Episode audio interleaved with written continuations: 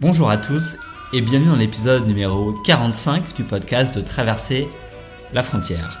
Alors en disant le nombre 45, je me rends compte qu'on approche dangereusement de la fin de la saison 2 du podcast. Parce qu'on va aller jusqu'au numéro 50. Donc il reste plus que bah, quelques interviews pour les prochaines semaines et les mois à venir. Donc j'espère que vous allez en profiter. Et on va commencer par celle d'aujourd'hui avec Laurent.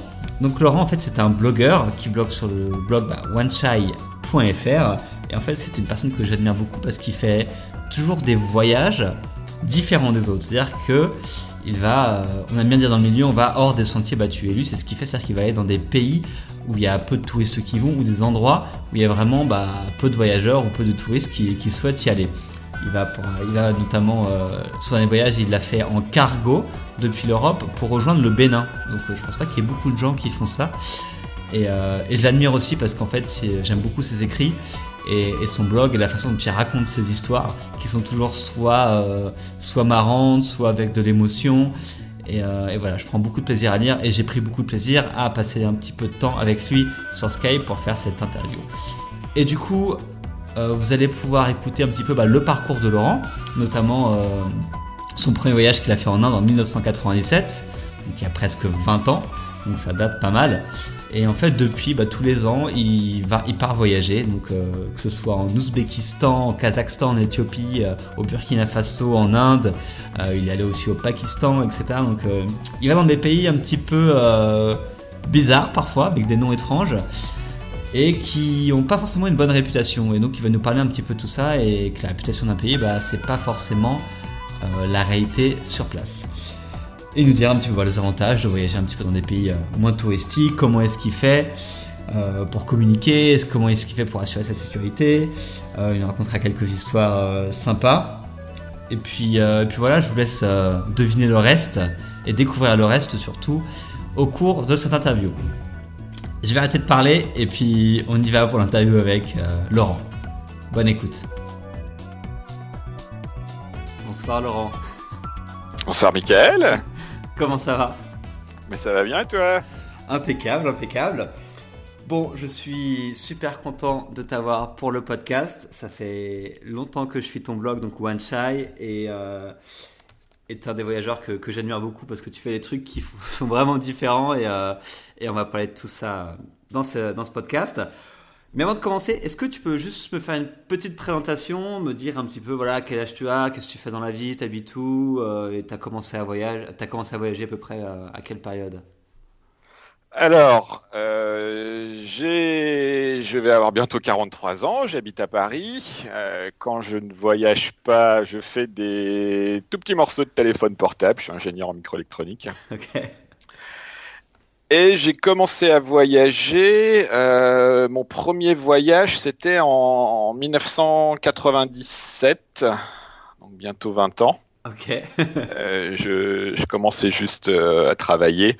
Et enfin, c'était même pas un voyage tourisme. En fait, on m'avait envoyé en Inde pour le boulot. Et et c'est un peu ce qui a déclenché euh, toute la suite, euh, le séisme qui a suivi. D'accord. Donc alors, pour ton premier voyage, t'es parti en Inde, c'est ça que t'es en train de dire? Oui, on m'a envoyé en Inde pour euh, pour le boulot et moi j'avais jamais voyagé. Je suis pas issu d'un milieu où on voyage vraiment. Ça m'intéressait même pas forcément spécialement. Enfin un petit peu quand même parce que j'étais quand même parti. Je travaillais en Irlande à l'époque à Dublin. C'était mon premier travail. Et il y avait un petit souci sur le, le, truc sur lequel je travaillais. Et avec un de mes collègues, on nous a envoyé à Bangalore pour deux semaines. Et l'Inde, pour moi, je me doutais bien que c'était pas exactement comme la France, quand même. Mais euh, j'avais juste pas imaginé que ça pouvait être euh, ce que c'est, quoi, en fait. Ça m'a fait complètement halluciner. J'ai rien vu parce que j'avais beaucoup de travail. Enfin, j'ai pas vu grand chose. J'ai pas fait de tourisme parce que j'avais beaucoup de travail mais le, le, peu que j'en ai vu euh, m'a fait complètement euh, halluciner en me disant mais purée les choses peuvent être euh, aussi différentes qu'en France dans un autre pays quoi ça c'était 50 fois plus différent que ce que j'avais pu imaginer que, que, ça le serait. Et, clairement, ça a piqué ma curiosité et c'est ce qui a, c'est ce qui a déclenché euh, le, le, goût euh, un peu hésitant au début et qui, qui s'est affirmé au fil du temps d'adorer les voyages. C'était quoi le truc le plus, je veux dire choquant, mais le truc qui t'a le plus marqué du coup quand t'es, quand t'as passé deux semaines en Inde? C'est pas c'est pas une chose en particulier, c'est euh, c'est une saturation de, de, de tout, c'est tout c'est tous les sens, enfin le, le, le ce que tu vois, ce que tu entends, ce que tu sens, ce que euh, tout tout est tellement trop différent, euh, enfin était tellement trop différent pour moi que ça, enfin j'ai J'étais limite en mode panique quand je suis arrivé, sincèrement. Quand je suis, quand je suis sorti de l'aéroport de Delhi euh, au milieu de la nuit euh, avec mon collègue, euh, lui faisait pas le malin non plus, mais je pense que mutuellement on était bien content de pas être tout seul. Ouais. Et euh, non, enfin complètement paumé. Je je m'étais jamais senti perdu à ce point une, aucune occasion avant dans ma vie, quoi. Mais bon, voilà. Je, moi, je voyage, j'y connaissais rien, et voilà, je connaissais un peu la France, et c'est tout. D'accord. Je sais que tu as fait un grand voyage euh, en partant de la France pour rejoindre le Laos. Euh, et du coup, c'était un peu ton premier grand voyage, c'est ça? Oui, c'est ça, tout à fait. Le, premier et le seul grand voyage, en fait. depuis, euh, c'est des voyages d'un mois quand je pars. Donc là, j'étais parti pour une année. D'accord, c'est ça. Et donc, la particularité, c'est que tu as tout fait par la route, quoi, c'est ça? Alors, presque. Euh, j'ai dû euh, euh, faire une entorse au règlement, si je puis dire, pour entrer et sortir de Birmanie. Aujourd'hui, c'est possible par voie terrestre. À l'époque, ça ne l'était pas. Donc sur sur le papier, euh, je, je m'enorgueillis, on va dire, euh, d'avoir euh, fait la continuité des pays, puisque j'étais dans les deux pays frontaliers, mais j'ai dû prendre un avion depuis Calcutta pour aller à Yangon et de Yangon pour aller à Bangkok après. D'accord. ça m'a ça m'a un peu c'est idiot, mais j'avoue que ça m'a un peu frustré. J'étais sur le truc, j'ai dit non purée, je je veux pas prendre l'avion. ouais, je comprends. Et pourquoi t'as fait qu'est-ce qui t'a décidé à faire ce voyage là parce que c'était c'est assez atypique quand même de, de faire un long voyage comme ça euh, et de traverser un peu tous ces pays. Euh, tu as traversé, je crois, l'Iran, le Pakistan, des choses comme ça Oui. Bah, euh, disons qu'au début, enfin, j'avais dans l'idée, bon, je, voulais quitter cet emploi en Irlande. Je, m'y étais beaucoup plu, mais je voulais pas rester plus longtemps. Je voulais rentrer en France. Et, et donc, le goût des voyages étant, étant arrivé, je m'étais dit, bah, avant de retrouver un, nouveau job en France, je vais, voyager un peu. Donc, je me suis d'abord, bon, je vais voyager trois mois, et puis après, bon, trois mois, non, six mois. Et puis, bah, voilà, après, on cherche à droite à gauche sur Internet. J'avais deux collègues qui avaient beaucoup voyagé aussi. Puis, on arrive au truc euh, standard, si je puis dire. Quand on part pour un voyage au long cours, euh, la norme, c'est un an, quoi. J'ai fait comme tout le monde, j'ai pris un an. Euh, et puis après, bah, j'ai cherché, euh, j'ai réfléchi à mon itinéraire. Donc pareil, bah, j'ai vu le truc, euh, le truc standard du billet d'avion tour du monde. Ça me semblait pas mal au début. Je me rappelle plus de tous les facteurs, mais j'ai quand même, j'ai fini par laisser tomber d'une part parce que j'avais pas énormément d'argent et le coût du billet d'avion tour du monde était quand même conséquent. Et puis, il me semble qu'un de mes collègues m'avait pas mal enfin, ça a piqué ma curiosité. Il m'avait motivé à, voyager, à essayer de pas prendre l'avion, de voyager plus euh, par la route. Euh, enfin, par la route, j'entends par les transports en commun. J'avais pas de véhicule, euh, mais à, enchaîner les pays. Et, j'ai trouvé ça génial au bout du compte parce que alors, tu disais, voilà, moi, je suis passé en Iran, au Pakistan. Bon, l'Iran, je voulais y aller, on m'en avait beaucoup parlé, hein, que c'était un pays génial avec des gens incroyables. Euh, le Pakistan, par exemple, je connaissais rien du Pakistan. Je m'étais pas renseigné spécialement et ça m'intéressait pas vraiment. Mais voilà, je voulais aller en Iran, je voulais aller en Inde, clairement. Mhm. Et bah, entre les deux, euh, il n'y avait pas le choix. Donc je suis passé pour, par le Pakistan et ça, ça a été une des révélations du voyage et un des endroits que j'ai le plus adoré euh, pendant ce voyage. Quoi. Donc c'est c'est un des trucs que j'en ai retiré de ce choix de, de, de, prendre, de garder un itinéraire terrestre, c'est qu'on on, se retrouve à traverser des endroits où on ne serait pas forcément allé autrement. Et alors ça marche pas à tous les coups. Hein. Les endroits où on ne serait pas allé, ça peut être complètement nul, ennuyeux, ne pas nous intéresser. Mais euh, ça laisse aussi place à des surprises. alors que autrement, si on choisit de, de, prendre, bah, je vais aller là, toc, toc, toc, des endroits euh, aux, quatre coins du monde. Euh, forcément, tout, tout, tout, le monde, assez naturellement, nos rêves et nos envies naissent de ce qu'on entend autour de nous et qui sont donc quelque part les endroits où tout le monde va. Qui, enfin, c'est pas pour rien que tout le monde y va. Les, les, les endroits les plus touristiques, les, les, gens sont pas complètement idiots. Il y a quand même une raison si les gens vont en Thaïlande ou euh, je ne sais quel autre pays très touristique. mais, euh, mais on se retrouve facilement, sans, sans le vouloir, à, à, à ne, ne, visiter que des régions ultra touristiques en fait. Et, et c'est c'est dommage de ne faire que ça. Il faut, il faut faire ça. Il faut pas faire le snob à dire oh, moi j'y vais pas, il y a plein de touristes, c'est nul. Enfin, je trouve ça idiot. C'est une, une, posture assez, euh, voilà, snob. Ouais. Mais, euh, mais faut, faut essayer les deux. Faut pas nacher. L'expérience est différente. Et puis voir après, euh, euh décider après par soi-même que oui, peut-être que les pays où il y a moins de touristes, euh, ben, on trouve pas ça bien parce qu'on rencontre moins d'autres personnes qui voyagent et euh, et, du coup, peut-être qu'on s'ennuie parce qu'on communique moins, euh, surtout s'il y a des problèmes de langue. Euh, donc ça, ça, revêt certains inconvénients, mais il y a, d'autres avantages. Et après, c'est à chacun de voir si, ce qui plaît de l'avantage. Et pour savoir ce qu'on aime, il faut essayer. Ouais. Et du coup, dans ce voyage d'un an, donc tu me parlais du Pakistan notamment, c'était quoi les, les, trucs qui t'ont vraiment marqué, du coup, les pays qui t'ont marqué ou des choses qui t'ont vraiment différent, des trucs que, tu te souviendras euh, toute ta vie, quoi? ce que ce dont je me souviendrai toute ma vie, c'est les, euh, les montagnes du, euh, du Nord Pakistan. Enfin, le, le, enfin, j'aime bien les, les montagnes d'une manière générale. Ces paysages de montagnes absolument hallucinantes et alliés avec une tradition d'hospitalité euh, juste incroyable euh, des, euh, des, locaux en fait. enfin, le nord du Pakistan, la vallée de Hunza est, est peuplée d'Ismaéliens, mm -hmm. sorte de sous-branche des chiites. Ce ne sont pas des sunnites comme le reste du Pakistan. Enfin, non pas que les sunnites dans le reste du Pakistan soient antipathiques, pas du tout. Mais disons que c'est plus, c'est plus relax, on va dire, d'un point de vue euh, religieux. Parce que tu te faisais, tu, te faisais héberger du coup dans ce voyage ou c'était quoi euh?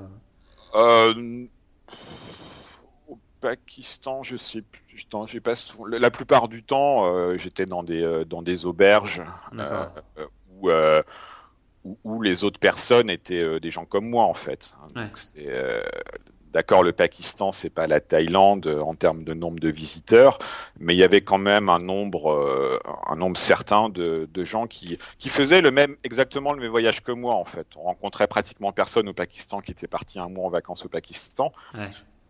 Ce, ce, sont tous des gens qui, qui venaient d'Europe et qui allaient euh, vers l'Inde ou bien de l'autre sens par voie terrestre.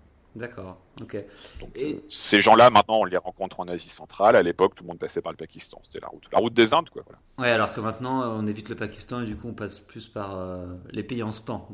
oui, bah oui, oui, c'est ça. Le Pakistan, c'est un peu, c'est un peu compliqué maintenant. Ouais.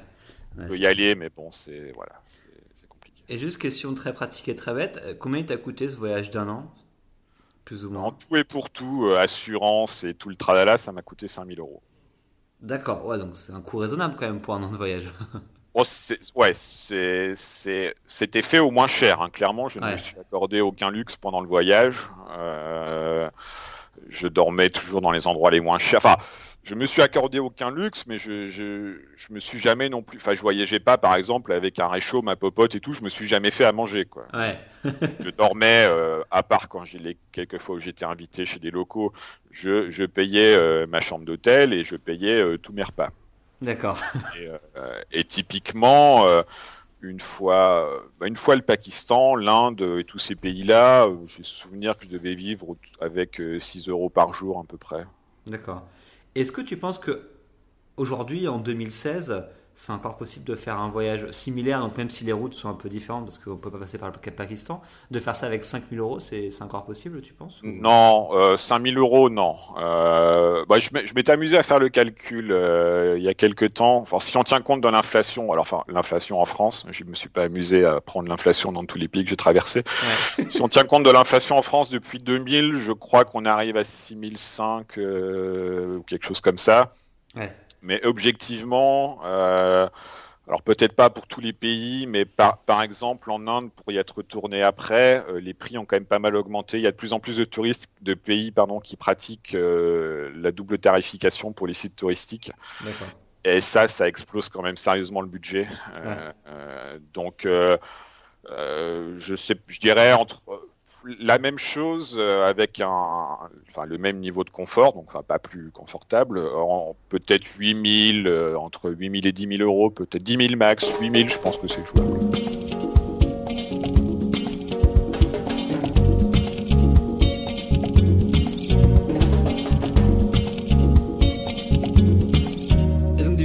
depuis ce voyage-là, en gros, tu es connu, enfin sur ton blog, tu es connu pour faire ce type de voyage un petit peu euh, qu'on appelle hors des sentiers battus en gros, où tu vas dans des pays qui sont assez peu connus, assez peu touristiques, ou qui ont une réputation qui n'est pas forcément idéale pour les touristes. Euh, donc euh, voilà, tu t'aimes bien aller en Iran, tu aimes bien aller dans les pays en stan, comme tu appelles. Donc il y a l'Ouzbékistan, le Tadjikistan. Euh, tu vas aussi dans des pays en Afrique où les gens ne font pas forcément, etc. Est-ce que tu peux m'expliquer un petit peu pourquoi tu as choisi un petit peu toutes ces destinations alors, bah, les pays en stand, c'est arrivé un jour euh, où, j'ai regardé ma carte et, enfin, quand on en revient au fait que j'avais adoré euh, le nord du Pakistan, je me suis épuré. Enfin, faut, faut, il me faut un substitut, quoi. Et en regardant sur la carte, j'y avais pu, en fait, euh, un peu plus au nord, ça continue. Il y a encore les montagnes, là. Enfin, ça s'appelle plus l'Himalaya, mais quelque part, c'est, c'est les contreforts, quoi. Il y a le Tadjikistan, il y a le Kyrgyzstan, et et donc voilà, j'ai cherché un peu sur internet. Bon, on trouvait pas des tonnes d'informations, mais je, suis tombé sur un blog de d'un couple d'Américains, euh, uncornermarket.com, je crois, euh, qui avait pas mal voyagé en Asie centrale et bon, qui avait produit des, choses de qualité et qui, qui clairement m'avait euh, m'avait donné envie. Quoi. Donc c'est ça, a été euh, ça a été le déclencheur. D'accord. Et du coup, alors tu as fait les pays en stand. Tu as fait quel autre pays? Quel autre pays depuis Parce que on a fait pas mal et du coup, euh, qui sont un petit peu comme ça atypiques ou qui sont assez peu connus? Ben après, bah, quelques quelques pays en Afrique. Euh, donc bah, le, dernier, ça a été le Bénin. Il y a quelques années, j'étais allé au Burkina Faso. Euh, je, quand je suis allé au Burkina Faso, je devais aller aussi au Mali qui pour le coup était un pays touristique à l'époque. Euh, j'ai dû changer de plan parce que ça a été exactement à la période où euh, le Mali a complètement plongé. C'est devenu quand même euh, très tendu au niveau sécuritaire. Mhm. Après, je, suis allé il y a quelques années aussi à Madagascar. Alors, on peut pas dire que Madagascar est un pays en dehors. Enfin, je qualifierais pas Madagascar d'un pays en dehors des sentiers battus. Enfin, moins que le Tadjikistan, par exemple.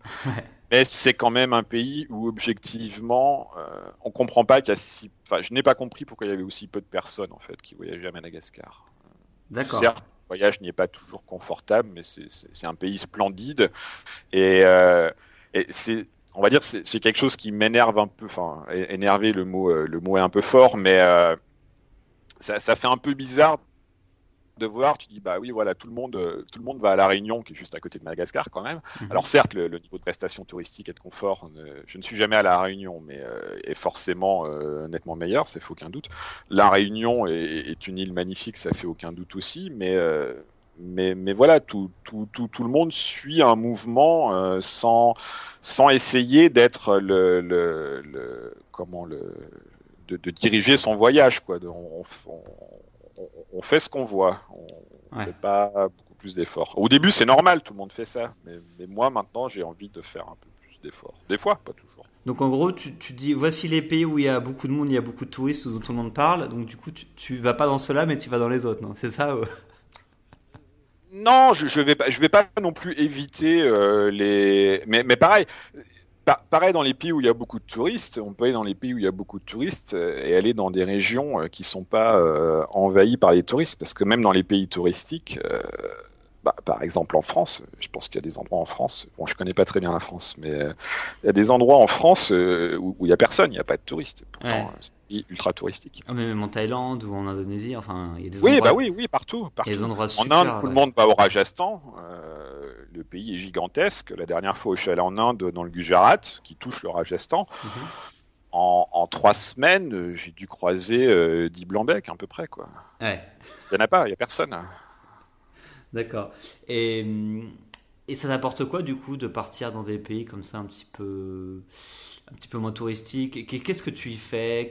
Alors, moi, ce que ça m'apporte, c'est que ça permet euh, d'avoir un, une rencontre avec, euh, avec les gens, avec les locaux, euh, qui, qui n'a rien à voir en fait. Euh, ça ne veut pas dire que les gens qui habitent dans des régions non touristiques sont plus sympas que ceux qui habitent dans des régions touristiques. C'est pas vrai du tout.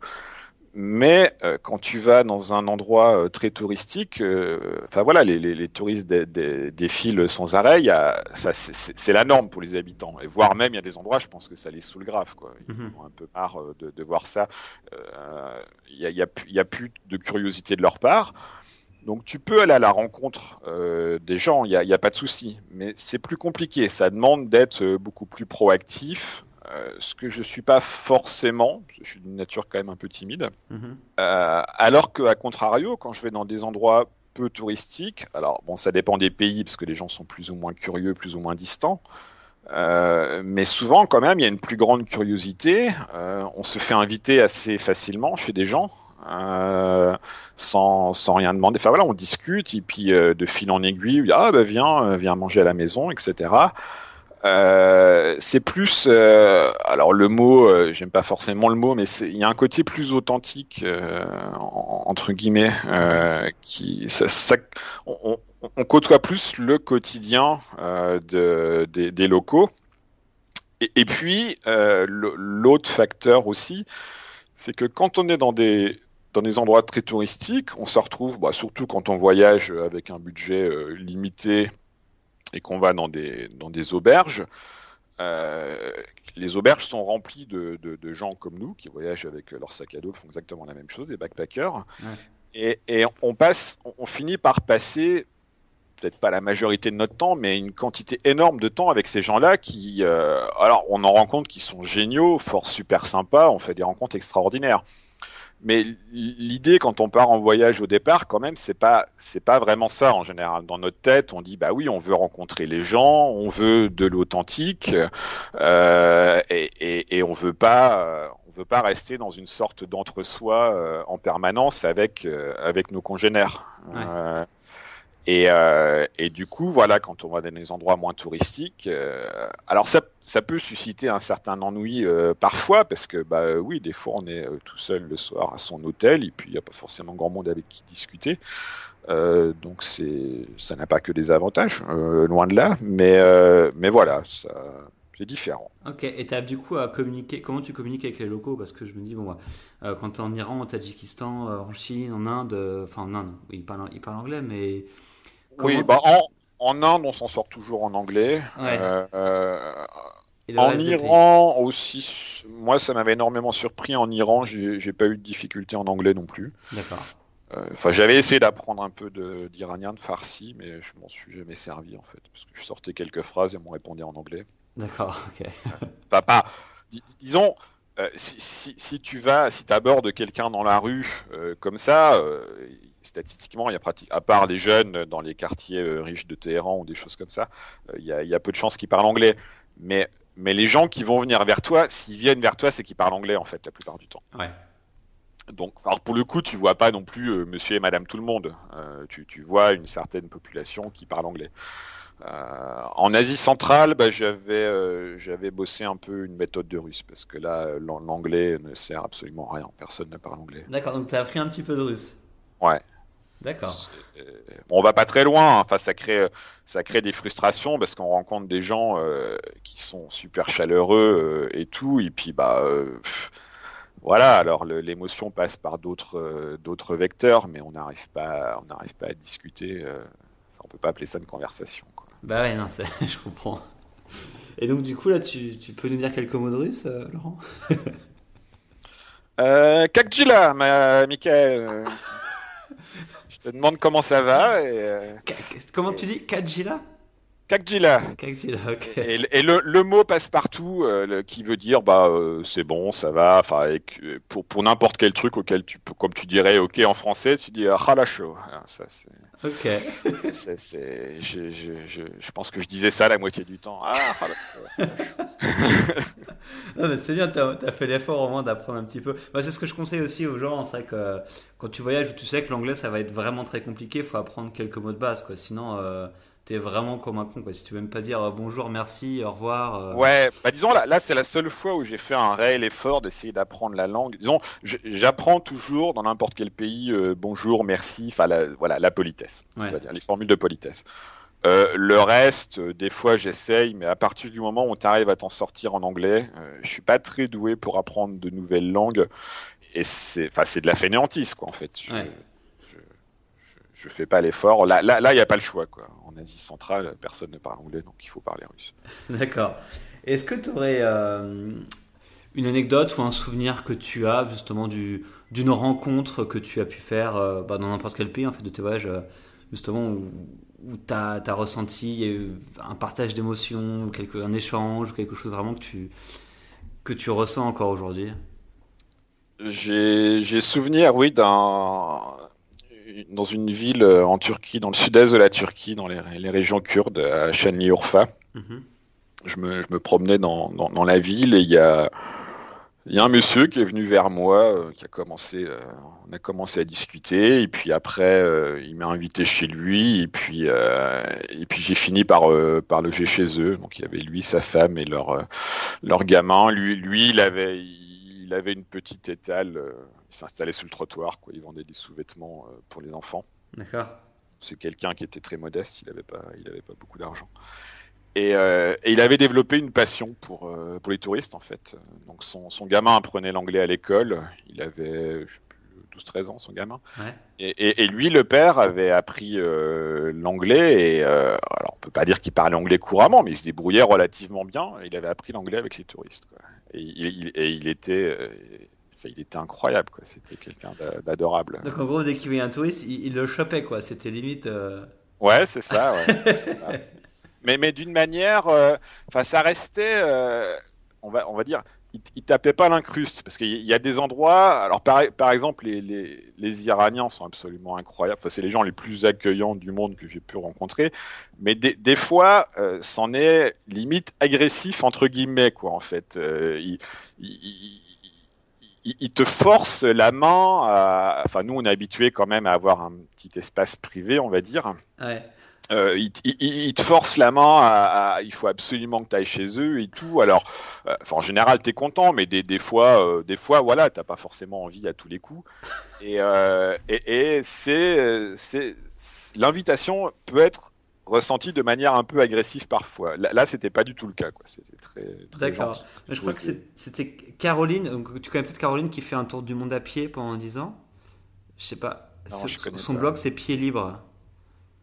Ah, ben, ouais, le nom me dit quelque chose. Euh, j'ai déjà dû voir son blog. En gros, elle fait un tour du monde à pied. Donc là, elle est partie il y a 4 ans, il y a 4-5 ans. Donc là, elle est actuellement au Japon. Donc elle a traversé un peu tout, euh, toute l'Asie. Et elle disait pareil qu'effectivement, qu'en Iran, euh, tu prenais le thé chez quelqu'un et puis après, tu avais le mec d'en face qui, qui venait la voir et qui dit bah, Tu viens chez moi après, quoi. Et c'était vraiment en mode. Euh, ça enchaîne, quoi, les invitations.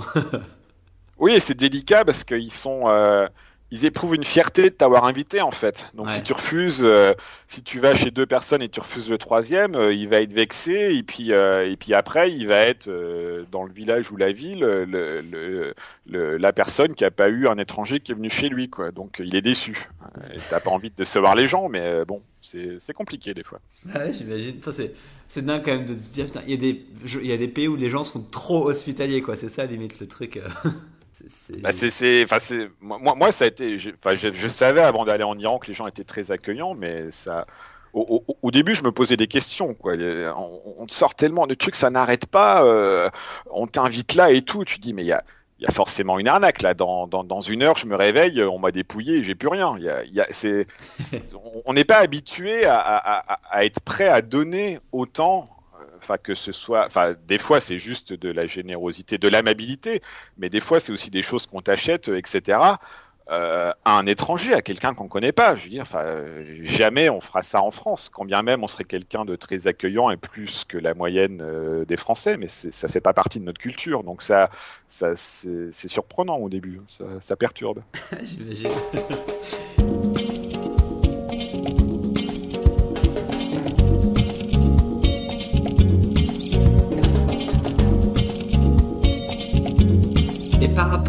rapport c'est un truc qui revient souvent, c'est que du coup, quand on sort des pays un peu touristiques, quand on va dans des pays, voilà, tu nous parles d'Iran, de Turquie, d'Ouzbékistan, euh, de Pakistan, donc actuellement c'est beaucoup plus compliqué, mais on a souvent l'image des pays, bah, justement, comme il n'y a pas beaucoup de touristes, on va se dire que c'est dangereux, et, euh, et ça, c'est l'image qu'on va avoir de ces pays parce qu'on les connaît pas, et dès qu'on en parle, généralement, c'est pas forcément bien.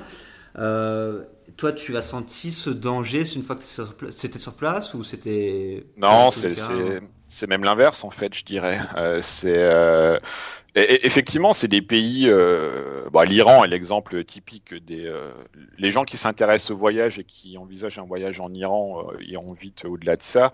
Mais on peut parler à n'importe quelle personne, accoster quelqu'un dans la rue et lui dire je vais en Iran. 99 personnes des gens te prendront pour un fou. Et euh, euh, non, non, c'est pas le, le, bah là, la faute, euh, la faute aux 20h de TF1 et France 2. Voilà, on, on, ne parle de ces pays que, que quand c'est la catastrophe, c'est Satan, c'est etc. Et, et, et, non, ce sont ce sont des pays où il y a. Alors, il peut y avoir des régions. Il y a des régions d'Iran où il y a des problèmes de sécurité. Il y a des régions du Tadjikistan où il faut faire attention. Mais je dirais comme partout. Euh, et à partir du moment où on est renseigné, euh, ce ne sont pas du tout des pays plus dangereux que les autres. Et voire même, en fait, du fait qu'il y ait peu de touristes qui y vont, euh, les rabatteurs qui guettent le touriste au coin de la rue pour l'arnaquer, ben, ils n'existent pas parce qu'on ne peut pas vivre d'arnaquer les touristes, il n'y en a pas assez. Donc les, c'est bah, par exemple l'Inde c'est typique pour ça. On va au Rajasthan en Inde, euh, des, arnaqueurs à touristes, il y en a un tous les 5 mètres. C'est, et, par moment on sature, on n'en peut plus. Mhm. Euh, on quitte euh, les régions ultra touristiques de l'Inde, bah il y a plus de soucis, on se fait plus emmerder. Bah, c'est, pas tout noir tout blanc, on passe pas du, coq à l'âne, mais, mais mais ça, ça, ça change tout clairement. Il n'y a plus besoin de se poser des questions, de dire attends, mais qu'est-ce qu'il me veut encore? Il va y avoir une embrouille. Non, il n'y a pas d'embrouille. S'il vient voir, veut te voir, c'est juste qu'il a envie de discuter avec toi, et puis point. Et ça, ça simplifie la vie. Bah, J'imagine ce serait que tu deviens très méfiant en fait quand tu vas dans les endroits touristiques. Euh, tu, tu dis les mecs ils t'abordent, mais pour me vendre quoi? Pour me faire quoi? Pour enfin, Oui, bah oui, oui. Moi, j'ai souvenir quand j'étais à Agra pour voir le Taj Mahal. Euh, je suis sorti du Taj Mahal, il y a un Indien qui me tombe dessus, euh, il, m'invitait à aller chez lui. Bon, bah non, tu te fais pas un pote de 30 ans devant le Taj Mahal, euh, non, enfin. Il y, a, forcément une, embrouille, il y a un truc, voilà. Quand, quand un gars t'invite à manger chez lui à Ishkashim au Tadjikistan, non, il n'y a pas d'embrouille, c'est pas la peine de chercher. Il n'y a pas d'embrouille. D'accord. Qu'est-ce que tu conseilles du coup quand tu choisis ton pays en termes de si c'est un pays qui te fait peur ou que tu as entendu en fait des choses pas forcément positives sur un pays, comment tu fais pour choisir, pour te dire est-ce que je peux aller dans ce pays ou je ne peux pas y aller? J'essaye de, lire des conversations sur les forums de voyage. Alors je, je vais voir quand même pour me faire une idée de départ le site du ministère des Affaires étrangères, mais c'est pas évident parce qu'ils euh, sont tellement alarmistes pour tellement d'endroits. Du coup, on arrive, on n'arrive plus trop à juger entre les endroits qui sont vraiment dangereux et ceux où il y a eu un problème il y a 10 ans et puis on sait pas pourquoi le truc est encore mis en orange. Euh, mais je vais, je vais voir euh, sur, sur les formes de voyage ce que les gens disent. Euh, alors, faut pas se contenter d'un avis non plus parce qu'il y a, il y a des têtes brûlées euh, qui réfléchissent pas plus loin que le bout de leur nez et qui, qui, qui vont à des endroits où moi je serais pas prêt à aller. Mais euh, euh, puis bon, les, les, guides de les guides de voyage aussi, on peut voir, enfin, je sais pas, Lonely Planet et autres, ils peuvent émettre des avis qui seront en, général quand même relativement bien renseignés et plus plus frais et plus pertinents que le. Ouais le conseil du ministère des Affaires Je pense que c'est important effectivement la, fraîcheur de l'information aussi parce que tout va aussi très vite euh, maintenant. Euh, d'une année sur l'autre, un pays peut être, on va dire, tu peux y aller, l'autre année, tu, ça va être beaucoup plus compliqué. Donc bien, bien faire attention aussi à la fraîcheur des informations parce que effectivement, le Pakistan, il y a, il y a 15 ans, on pouvait y aller, mais maintenant, euh, c'est plus compliqué. Quoi.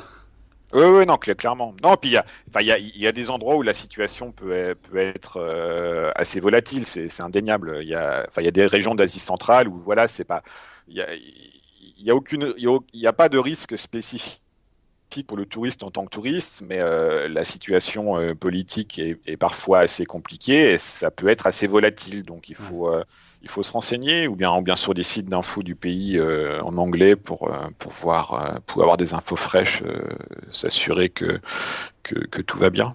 Ok. Et donc pour, pour tous ceux enfin, qui auraient peut-être commencé à voyager, mais dans une destination assez facile, quel conseil tu donnerais à une personne qui se dit ouais, j'aimerais bien quand même aller faire des pays un petit peu différents, faire des voyages d'une autre manière, aller voir des pays justement non touristiques comme tu le fais, etc. Quel type de conseils tu, tu pourrais leur donner?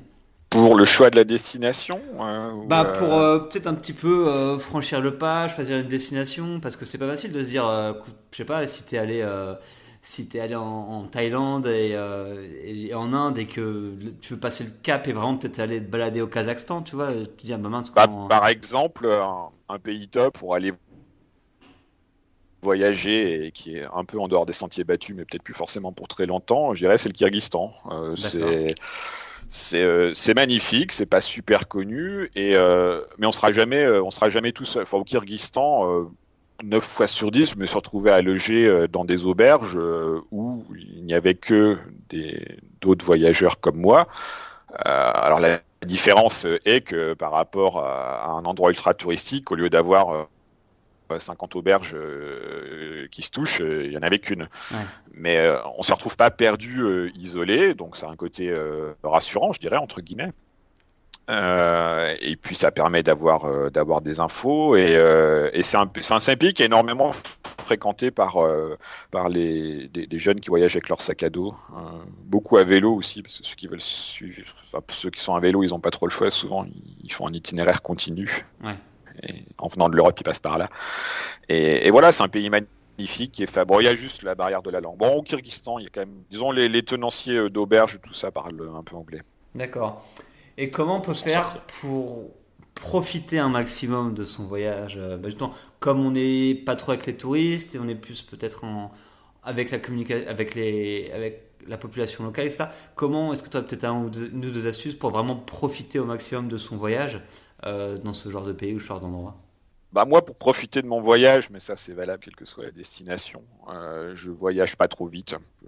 Je n'essaie mhm. pas d'enchaîner de, toutes les choses qu'il y a à voir. Euh, en général, je reste toujours 3-4 jours. Euh, enfin voilà, je, un endroit 3-4 jours, je bouge. Donc, enfin, je bouge quand même sans arrêt. Mais euh, c'est rare que je reste moins que ça. Et, et, et, du coup, ça me permet. moi, ce que je fais sans arrêt en voyage, je, je m'installe dehors, je me pose, je m'assieds, puis je regarde ce qui se passe autour de moi. Et puis. Et puis les gens viennent en fait. Mais ouais, je pense que taxe un truc important, c'est prendre le temps effectivement de, bah, de, oui, poser. Ouais, Si on a un itinéraire euh, qui est minuté, on voit là, on fait tel endroit, on fait ça, etc. Alors déjà, d'une part, ça va pas forcément marcher euh, dans certains pays moins touristiques parce que l'offre de transport n'est pas forcément la même et, on est en moins d'infos, donc on va pas être capable de planifier aussi bien. Et, euh, et, et, si s'il n'y a pas tant de libre avec rien de prévu, la, la, place à, à l'aléatoire d'une rencontre. C'est toujours aléatoire une rencontre, euh, bah, mais il faut, faut qu'il y ait le temps de, pour que cet aléatoire se produise. Ouais, bien sûr. Ok. Alors Laurent, on va arriver vers la fin de l'interview et je voulais juste du coup bah, revenir rapidement sur ton blog, donc oneshy.fr. Euh, ça va juste de nous dire un petit peu bah, qu'est-ce que qu'est-ce que tu fais sur ce blog, qu'est-ce que tu écris, de quoi tu parles, etc. J'y parle donc de, mes voyages euh, dans un ordre euh, non chronologique. je qualifierais de foutraque. Euh, parce que typiquement, bon, quand, je pars en voyage, maintenant en fait, je ne, je ne bloque pas quand je suis en voyage. Mhm. Donc, je, raconte mes, petits récits de voyage en rentrant. C'est ma manière à moi de continuer à voyager quand je suis à la maison. Ouais. Et c'est euh, essentiellement des anecdotes, du ressenti, du. Euh, je vais pas. Alors, j'indique mes itinéraires, mais c'est à peu près. On s'arrête à peu près là au niveau pratique. Je Je vais pas sortir euh, les listes d'hôtels où il faut dormir parce que je sais même pas de toute façon. J'ai pas noté à quel hôtel j'avais dormi. Euh, enfin, le, le, la, le côté logistique, je suis pas quelqu'un d'organisé, donc je m'occupe pas de ça au début. Ça m'intéresse pas de parler de ça, je trouve ça ennuyeux. Donc moi, j'essaie de transmettre une émotion, et, c'est ce qui m'intéresse si j'ai un autre blog qui peut me donner envie d'aller quelque part, c'est ça. C'est pas le fait qu'il y a un hôtel super cool à 5 dollars la nuit. Toi, je m'en fous. Euh, donc, euh, donc, donc, donc, voilà, c'est des, des, récits. Euh, et j'essaye, j'évite de me prendre au sérieux. C'est tellement ennuyeux, les gens sérieux, pédants, qui se prennent pour des grands aventuriers. Moi, je ne suis pas un grand aventurier du tout. donc, donc voilà, j'aime bien sortir de petites boutades. ah ouais, non, mais tu es très fort pour ça et tu écris bien. Des aventures jamais très graves. Merci. non, tu écris bien, tu fais des jolies photos. Euh, et tes récits, comme tu dis, bah, justement, ça parle beaucoup plus d'expérience. Enfin, c'est ça que moi j'aime bien dans ton blog. Et c'est, tu racontes des histoires, des récits de ce qui t'est arrivé, tes rencontres, etc. Et euh, le côté pratique, bah, à la rigueur, on s'en fout, on peut le trouver autre part euh, dans des bouquins. Enfin, oui, bah effectivement, on peut on peut le trouver sur d'autres blogs ou euh, dans des bouquins. Effectivement, moi, le côté pratique, euh, c'est peut-être un problème de génération aussi, mais quand je pars en voyage, effectivement, je, continue à partir avec un guide papier. Et, euh, et donc les trucs pratiques, ils sont là-dedans. J'en ai j'en ai cherché aucun avant de partir. Ça m'intéresse. Enfin, je j'organise pas mes voyages avant de partir, ça m'intéresse pas, ça m'ennuie. Mais par contre, lire des trucs qui me donnent envie, qui piquent ma curiosité, je dis ah ouais purée là là, là j'ai envie j'ai envie d'aller là. Tu m'étonnes. D'ailleurs, moi, quand je dis ton, j'ai relu ton blog encore un petit peu euh, aujourd'hui et ça me redonne envie d'aller euh, en Iran. C'était, tu parlais beaucoup de l'Iran. Euh, moi aussi, j'ai envie d'y retourner, figure-toi. L'Iran, il faut y aller. Il, faut, il faut y aller maintenant, l'Iran. Je, je, suis prêt à, parier. je sais pas quoi que l'Iran, ça va, il va se produire en Iran la même chose qui s'est produit en Birmanie. Le nombre de touristes, on en parle énormément depuis qu'il y a eu la signature des, mhm. accords sur le nucléaire. Tout le monde parle de ça. J'étais au Mondial du Tourisme il y a quelques temps. Euh, j'ai vu un nombre hallucinant de personnes défiler qui voulaient y aller ou qui étaient sur le point d'y aller, que leur, voyage était réservé. Euh, donc à mon avis, le nombre de visiteurs va exploser. Il n'y aura pas assez d'hôtels et les prix vont exploser. D'accord, ok. Bon, bah. donc il faut y aller maintenant. Faut que je me grouille. je prends note. ok. Euh, donc le blog de Laurent One je mettrai ça sur, sur le blog Trace à la frontière, vous aurez tous les liens. Et puis, euh, voilà, on va, s'arrêter là, Laurent. Merci beaucoup à toi. Bah, merci à toi, Michael. Ce fut un plaisir. C'est toujours un plaisir de parler par les voyages. Bah oui, ça fait du bien. Allez, à bientôt. Ciao. Merci, ciao. Et voilà, l'interview avec Laurent est maintenant terminée. J'espère que ça vous a plu et que bah, peut-être ça va vous inciter à partir dans des endroits un petit peu moins touristiques sur cette belle planète et sortir bah, de ces fameux sentiers battus. Donc merci beaucoup à Laurent d'avoir pris le temps de faire cette interview avec moi. C'était vraiment enrichissant. Donc, euh, donc voilà, merci beaucoup Laurent.